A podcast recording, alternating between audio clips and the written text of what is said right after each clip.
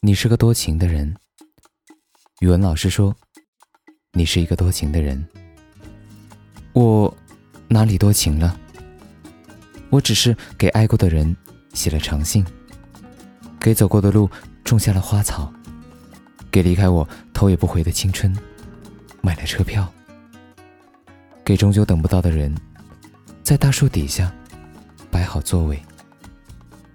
我只是愿意相信，好看的姑娘千里夜奔，只是倾慕一个诗人的才华；莽撞的少年漂洋过海，只是为了送一个女孩回家。